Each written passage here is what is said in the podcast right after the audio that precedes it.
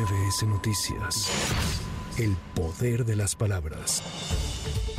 El presidente Andrés Manuel López Obrador aseguró que el gobierno de México intensifica los esfuerzos en la búsqueda de personas desaparecidas en el país a partir de un histórico presupuesto, mismo que este año fue superior a los mil millones de pesos. Estimó que los resultados del censo estarán listos en tres meses. Agregó que la Subsecretaría de Derechos Humanos, Población y Migración presentará un informe al respecto, dependencia que en breve designará a la suplente de Carla Quintana, excomisionada nacional de búsqueda.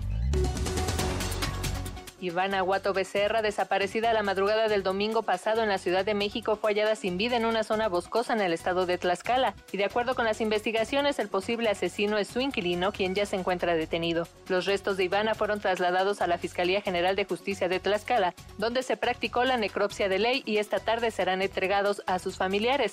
Dicha fiscalía también inició una carpeta de investigación por el posible delito de feminicidio. El sistema de transporte colectivo Metro informó que a partir del 2 de septiembre las líneas 4 y 6 dejarán de recibir pago con boleto y el ingreso será únicamente con tarjeta. Esto con el fin de garantizar menor tiempo en filas y más puntos de recarga. Agrega que este proceso de modernización en el sistema de peaje será gradual en toda la red.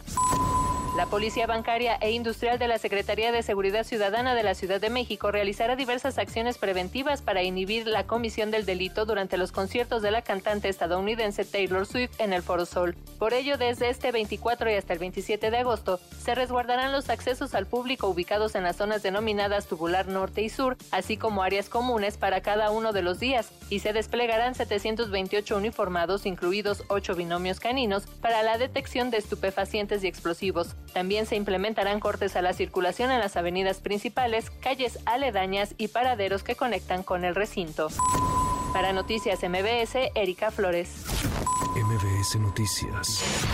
El poder de las palabras.